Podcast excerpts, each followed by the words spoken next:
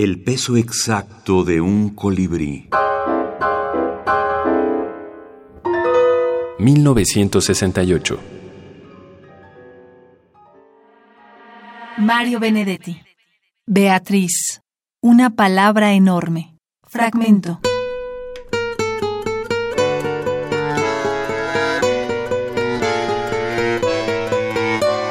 Libertad es una palabra enorme. Por ejemplo, cuando terminan las clases se dice que una está en libertad. Mientras dura la libertad, una pasa, una juega, una no tiene por qué estudiar. Se dice que un país es libre cuando una mujer cualquiera o un hombre cualquiera hace lo que se le antoja. Pero hasta los países libres tienen cosas muy prohibidas. Por ejemplo, matar.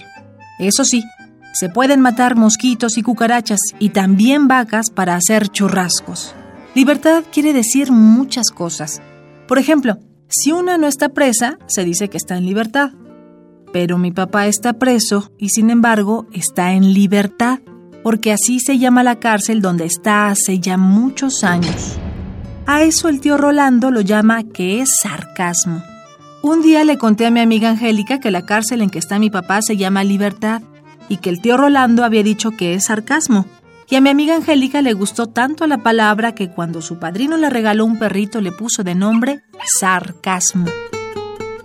Mi papá es un preso, pero no porque haya matado o robado o llegado tarde a la escuela. Graciela dice que mi papá está en libertad, o sea, preso, por sus ideas.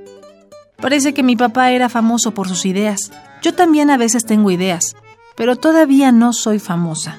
Por eso no estoy en libertad, la prisión o sea que no estoy presa. O sea que la libertad es una palabra enorme. Graciela dice que ser un preso político como mi papá no es ninguna vergüenza, que es casi un orgullo. ¿Por qué casi? ¿Es orgullo o es vergüenza? ¿Le gustaría que yo dijera que es casi vergüenza? Yo estoy orgullosa, no casi orgullosa, de mi papá, porque tuvo muchísimas ideas, tantas y tantísimas, que lo metieron preso por ellas. Yo creo que ahora mi papá seguirá teniendo ideas, pero es casi seguro que no se las dice a nadie, porque si las dice, cuando salga de libertad para vivir en libertad, lo pueden meter otra vez en libertad, la prisión. ¿Ven cómo es enorme?